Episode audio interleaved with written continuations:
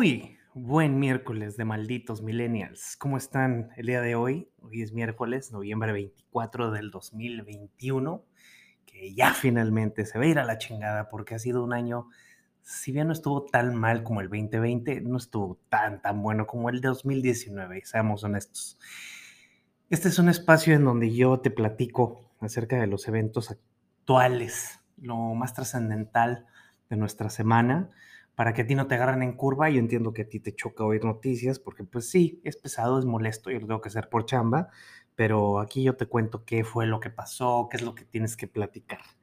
Antes de meternos a los chingadazos, de platicarte qué es, qué es lo, lo nuevo o qué fue lo que trascendió, quiero desearles la mejor de las fortunas a todos mis oyentes que sé que son varios de los que se dedican a esto de la industria hospitalaria, la restaurantera, la hospitalidad, la hotelería, porque el día de mañana, eh, noviembre 25, es el Thanksgiving, el Día de Acción de Gracias que se celebra en Estados Unidos, y se da, digamos, el banderazo oficial de, de la temporada alta, de lo que nuestra gente de, que se dedica al turismo le llama temporada alta. Muchos de ustedes han sobrevivido y los admiro muchísimo. Eh, porque desde, el, desde que estuvimos en tiempos de COVID fueron tiempos sumamente duros y muy extremos y muy adversos. Y ahí estuvieron aguantando vara, eh, echándole muchísimos kilos.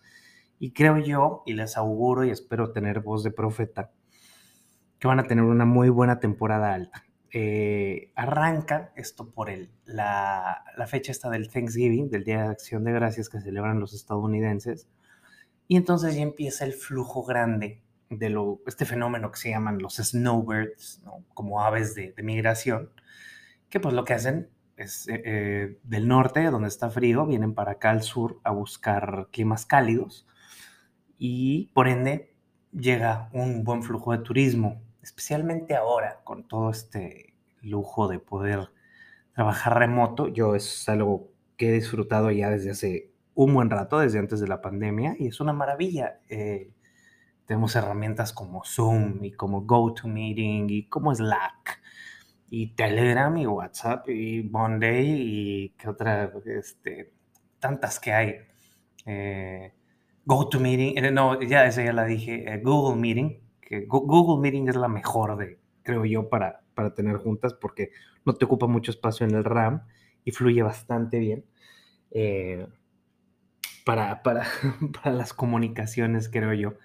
En, las juntas carga muy bien la imagen, bla, bla, bla, parece que ya comercial, pero en fin, todas estas herramientas han facilitado muchísimo el poder estar remoto. Entonces, ha venido al menos a Quintana Roo, si, si ha sido en otros estados, la gente de Los Cabos que se me escucha, los de la Riviera Nayarit, cuéntenme, porque aquí lo que ha pasado es que vienen, vienen una o dos semanas, o tres o cuatro, y se acaban enamorando de nuestro país, lo cual es obvio porque este país es mágico y maravilloso con todos sus defectos, es estupendo y, y, pues se enamoran, ¿no? De nuestro país, se, se, clavan, se ganchan y, y, acaban viviendo acá con la oportunidad de que pueden trabajar desde donde sea. He tenido yo la oportunidad de hablar con un par de personas de nivel gerencial medio alto, incluso dueños de empresas que se vienen para acá hasta nuevo aviso, digamos casi hasta verano, y pueden dirigir una empresa y platicar y hacer negocios y hacer transacciones bancarias y, se vienen acá a Tulum. Eh,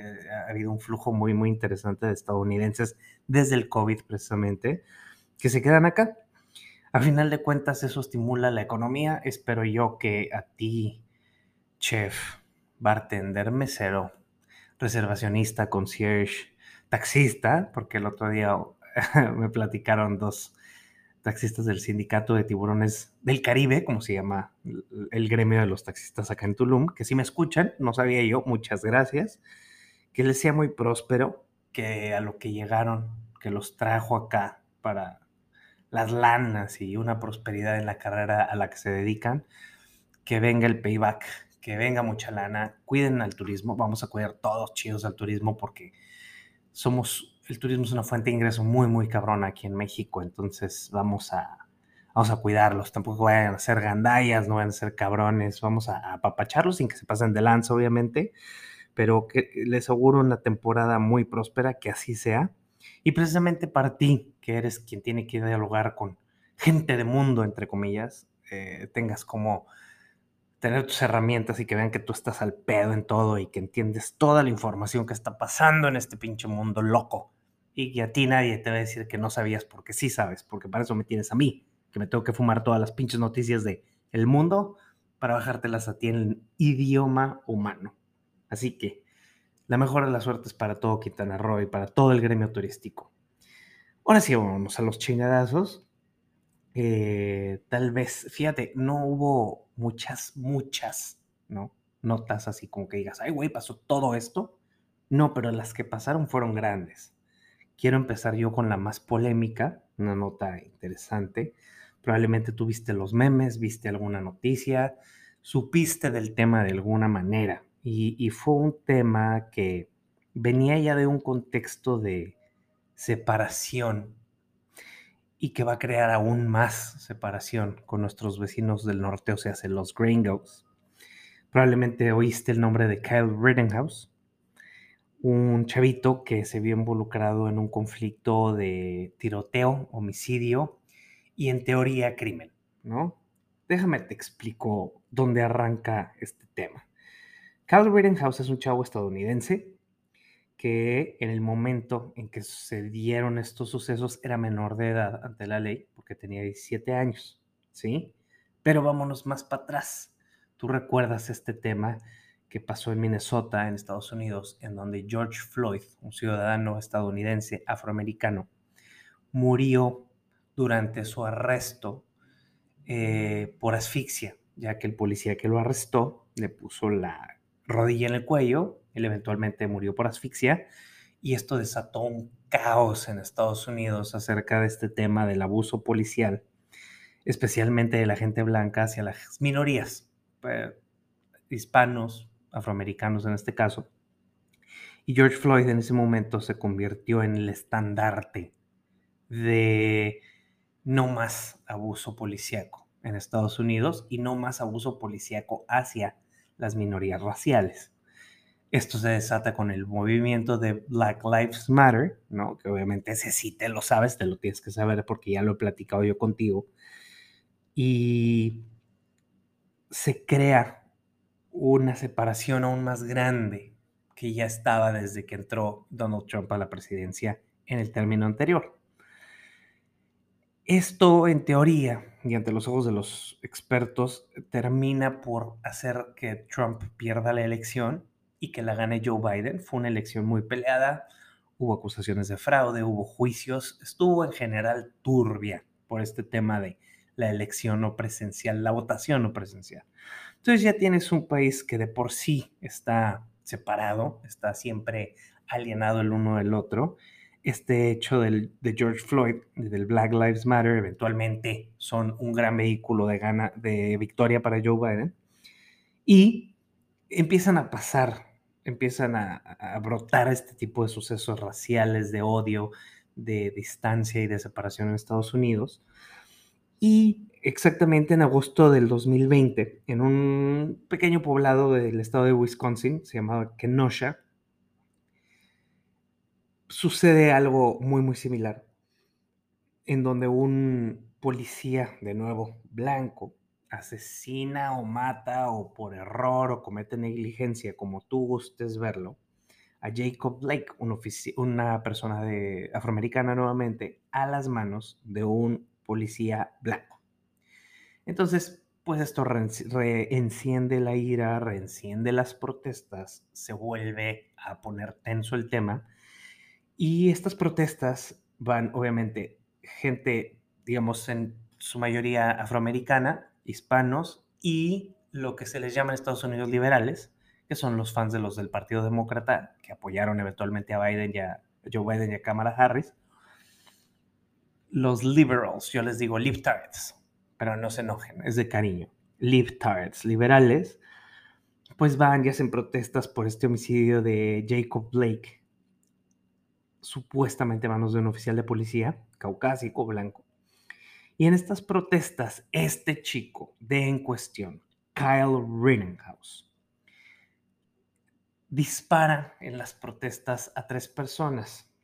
Aquí vamos a poner en la mesa algo importante. ¿Cómo que dispara un niño de 7 años a tres personas en unas protestas? Está en la protesta, en la, en la manifestación, digamos. Está gente que defiende la causa del Black Lives Matter contra gente, en su mayoría blanca, que tiene este movimiento llamado Blue Lives Matter. Patriotas autollamados patriotas de la nueva derecha estadounidense, todos en su gran mayoría blancos, y están confrontándose, ¿sí? En Estados Unidos, en diferentes estados, está esta ley del porte visible, ilegal y legal de armas. O sea, por decir, porte visible legal. Yo puedo ir al McDonald's eh, con mis hijos, cargando un cuerno de chivo, o sea, un AK-47, y a mí nadie me puede decir nada porque está amparado ante la ley el poderlo hacer, es su derecho. Entonces, Kyle Rittenhouse es una de estas personas que trae porte de arma, trae un arma larga, va a esta protesta, obviamente se encienden los ánimos en la protesta, eh, no estoy tratando de criminalizar ni de satanizar a nadie, pero tres adultos, 36 años, 26 años, los otros dos, y lo empiezan a acosar, como que, pues, ¿tú qué, güey? O sea, tú que eres blanco y eres un niño y chingas a tu madre y te vamos a madrear, y entonces lo empiezan a perseguir, lo amenazan, lo, le gritan, y él al verse atacado, pues él traía su rifle, traía un, rifle al estilo de una AR-15, y les dispara a los tres. Entonces, de esos tres, muere uno de 36 años, muere otro de 26 y queda herido otro de 26 que eventualmente en el juicio fue a atestiguar, fue como testigo de los hechos. Y aquí es donde se pone interesante. Uno de los que fueron muertos a manos de este chavo Kyle Rittenhouse, de nombre Joseph Rosenbaum, había ya estado él procesado legalmente y preso por crímenes sexuales contra menores de edad. Y es ahí donde lleva la de ganar Kyle Rittenhouse. ¿Por qué? Porque la propaganda derecha de los republicanos pro-Trump eventualmente empiezan a apoyarlo, de decir, pues mira, este chavo, pues en primera se defendió, punto número uno, tenía su rifle, punto número dos, lo sabe usar evidentemente muy bien, porque no mató a 100 personas ni a 30. Le disparó a los tres atacantes certeramente y punto. Entonces empiezan a glorificar a Kyle Rittenhouse y empiezan a hablar que es un patriota, es un chavo que en sus redes sociales maneja su patriotismo, su amor por Estados Unidos, su amor por la derecha, por las leyes, por las armas y defiende a lo que allá le llaman los first responders, o sea, los paramédicos, los bomberos y obvio los policías. Y entonces comienza este tipo de, pugna en redes sociales mediáticas entre los republicanos y los demócratas, porque dicen, ok, es un menor, pero pues traía armas y asesinó a dos personas e hirió a una tercera. Y entonces la contrarrestan los republicanos diciendo, espérame, él estaba en una protesta pacífica, él fue agredido, traía un arma que sabe manejar que está legalmente comprada, que él está autorizado por ley a traerla y a usarla en defensa propia, que fue como procedió este caso, por lo tanto tú no tienes un caso que perseguir a este chico. Lo empiezan a glorificar, ya lo recibió Donald Trump, ya lo recibieron todos los eh, consultores de comunicación de los republicanos y eventualmente él sale libre de estos cargos en una defensa muy cara que fue fondeada a través de Internet, que es el tercer golpe interesante de este caso. Él no tiene lana, en teoría, y abre un funding de Internet para pagar a su defensa legal, que lo hizo muy bien, y entonces empieza la gente a donarle dinero para que él se pudiera defender. Ojo, hay un detalle en este punto muy importante. Policías de Estados Unidos empezaron a dar lana para que este chico se defendiera. La defensa legal es cara en México, en Estados Unidos es más. Especialmente con un caso tan altamente eh, difundido como este. Los policías que donaron, porque estos tipos de plataformas eh, piden transparencia de quienes fueron los donantes, fueron despedidos varios de ellos de sus eh, distritos policiales y perdieron eh, derechos de retiro por haber donado para la defensa. De ahí se van a desprender muchas demandas más hacia los departamentos de policía por injustificadamente correr a estos elementos que donaron a favor de Kyle. Entonces, es un caso grandote, es un caso interesante. ¿Y por qué te lo pongo en la mesa? Ah, muchos gringos saben de este tema, muchos están del lado contra Kyle y otros en pro de Kyle. No te vayas a meter en discusiones, nada más ten los datos para que tú sepas del tema, si alguien te pregunta. ¿Por qué te lo pongo en la mesa? Creo yo que es importante que sepas que si Estados Unidos estaba separado, se va a poner peor con esto, porque vienen muchos casos más. Ahora, se comenta que Kyle va a demandar a los medios. Inclusive, podría poseer una demanda contra la comunicación de la Casa Blanca porque abiertamente se han manifestado contra él como un criminal, que en las cortes que avala a ese país que lo ha difamado, y él va a poder ganar un muy buen caso. Y esto va a romper la poca paz que empezaba a levantarse en Estados Unidos. Te lo dejo de tarea, va a ser interesante. Es un dilema muy grande. ¿Quién no quisiera poder traer una pistolita para defenderse de un asaltante? de un güey que se meta a tu casa. Ellos tienen la libertad de hacerlo. ¿Está bien o mal? No sabemos. Es un debate para mucho tiempo adelante. Pero creo yo, en mi muy personal punto de vista, y por ningún motivo te estoy motivando a que lo apoyes, pero creo yo que sí debemos de tener derecho a las armas después de un muy buen background check, que no estemos loquitos y andemos ahí matando gente, un arma legal para no promover el mercado negro y capacitaciones. Y así tal vez podríamos llegar a algo lógico e inteligente en donde sea algo consciente. Yo te voy a ser honesto. Si mi hijo va a una protesta y tres de la contra protesta lo agreden, entre ellos un pedófilo convicto, ex convicto, no me desagrada la idea que mi hijo se pueda defender. Yo te lo dejo de tarea a ti. Piénsalo, piénsalo, no dejes que te pinten todo de malos y buenos. Todos somos humanos y todos tenemos puntos de vista, derechos y obligaciones. Está para pensarse. Yo quiero que tú lo medites y me platiques como lo haces en mensajes directos, como siempre tienes la atención después de escucharme, hacerlo. ¿Va? Va. Vámonos pues. Caso cerrado con Kyle Rittenhouse, que hoy es un hombre libre y probablemente pronto sea un hombre muy adinerado por demandas ganadas. Hola. Ahora, vámonos hasta el otro extremo del continente. Eh, Chile tuvo el domingo pasado sus elecciones finalmente en una votación, una jornada electoral en donde nadie sabíamos muy bien qué para dónde iba a jalar el molino.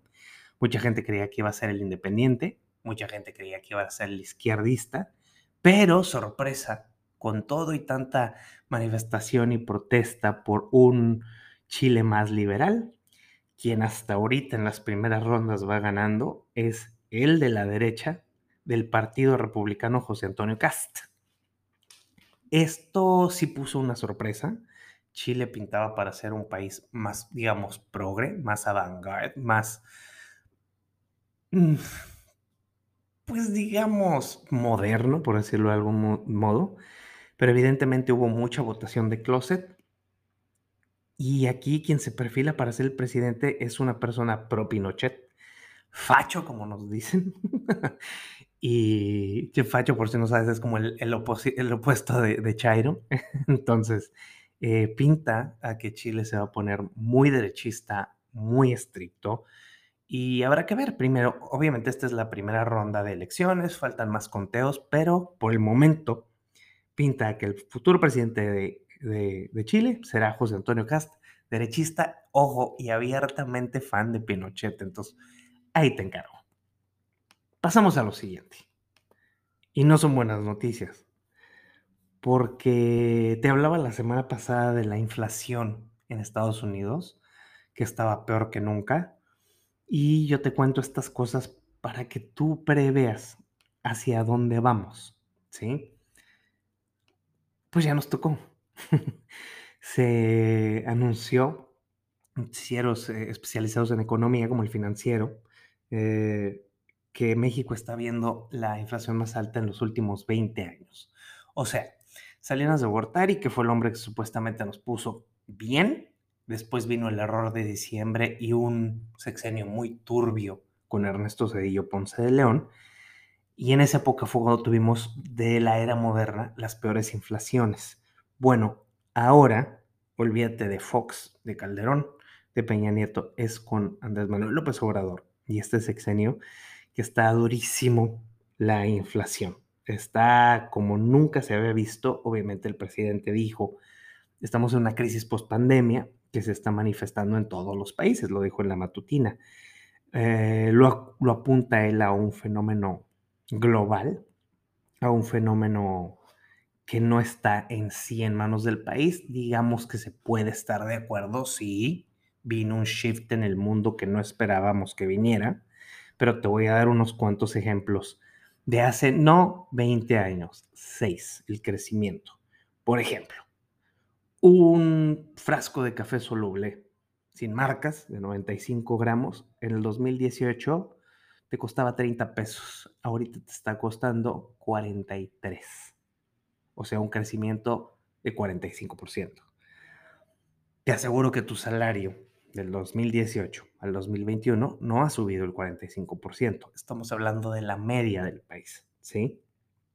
Otro producto igual, eh, papel de baño, vamos a suponer que es el, el típico tema mediático y propagandístico venezolano, ¿no? El papel, 18 pesos, te costaba en 2018, ahorita te cuesta 25. Entonces, para que te des una idea, no estoy pretendiendo yo usar este espacio para patear al presidente, no me interesa, no es de mi interés, no soy pro Morena, no soy pro AMLO, tampoco voy a andar de troll, pero sí, eh, son datos que tienes que tomar en cuenta porque mucha gente te puede decir, güey, ¿por qué? Eh, o sea, ¿qué pasó? ¿Qué nos pasó? Dile, pues es una inflación, estamos a través de una inflación, así que hay que planear bien nuestras finanzas, no hay que despilfarrar, si te dan aguinaldo, ponte verga, ahórralo, cuídalo, planéalo bien porque siempre se puede poner peor. Como dicen, hay que esperar lo mejor, pero estar preparados para lo peor. Entonces ponte súper, súper, súper pilas con este tema de la inflación. Y realmente esos tres temas son los que yo más tenía ganas de platicar contigo el día de hoy, porque fueron y serán importantes. ¿Por qué? Un recap. Los gringos se van a separar más vamos a tener una migración más grande de mexicanos, especialmente a puntos turísticos. Allá van a seguir los problemas. Es altamente probable que la siguiente ronda Biden la pierda, o bien los demócratas, quien crea que sea el candidato, quien quiera que sea el candidato, y hay una gran posibilidad de que Donald Trump o los republicanos vuelvan a la presidencia. Chile vuelve a ser ultraderecha, no sabemos si va a ser derecha buena para el capitalismo porque no todos los líderes derechistas son buenos para los números, la gran mayoría lo son, no todos, y habrá que ver porque eso también genera impacto en todo nuestro continente. Recuerda que mucha gente se refiere a los chilenos como los británicos de Latinoamérica. Y pues la inflación, cabrón, la inflación te va a pegar directita a ti y a mí y a todos en nuestros bolsillos y en nuestros gastos diarios. Ahora ya para que estés más alivianadito, vamos a pasar a un tema más sutil no soy un experto en deportes, pero sé que nos gusta platicar de esto.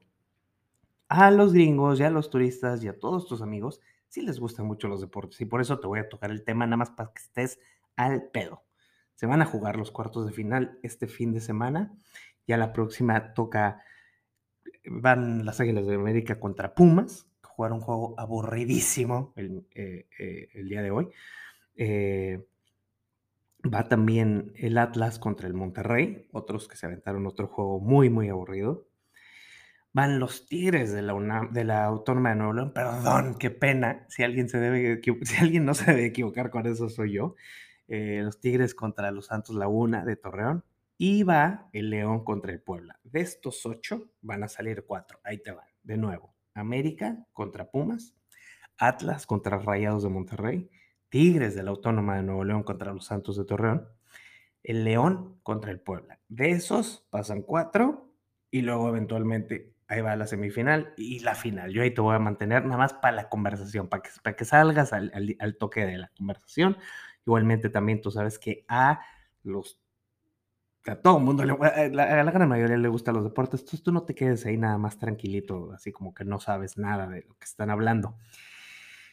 A toda la gente que vive en Quintana Roo, y les tengo que platicar de algo muy importante, van a llegar nuevas dosis. Estén pilas de los medios de comunicación locales, de los perfiles de sus políticos. Sigan en redes sociales a sus pinches políticos, no sean huevones, a su gobernador, a su alcalde, a su diputado local, a su diputado federal y a su senador. Sí o sí, no es excusa, lo tienen que hacer.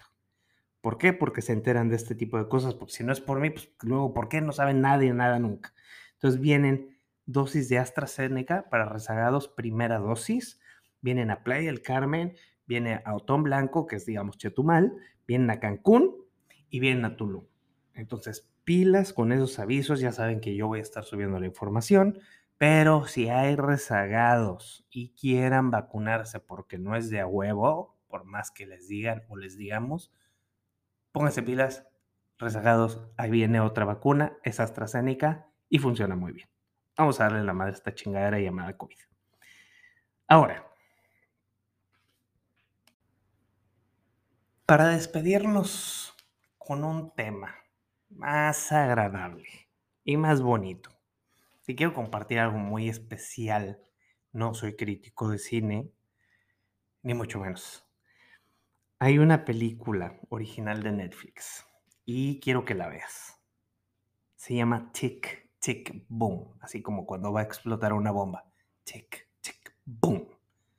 No te puedo dar muchos detalles porque cada escena y dato de la película puede ser un spoiler, pero te voy a dar los básicos. Andrew Garfield, uno de nuestros queridos Spider-Mans, es el protagonista de esta historia, dirigido por el compositor, ahora director, Lin Manuel Miranda, puertorriqueño de Nueva York. Eh, es una especie de musical, no te espantes, musical, documental, docudrama. Yo diría que es un docudrama musical. Lin Manuel Miranda es un geniazo, él compone musicales de Broadway compuso uno muy famoso llamado In the Heights, que lo puedes ver por HBO Max, la versión cinematográfica, no está nada mal, está coqueta, y el musical Hamilton, que lo puedes ver en Disney Plus. Muy padre, acerca de la historia de, los, de uno de los líderes independentistas de Estados Unidos.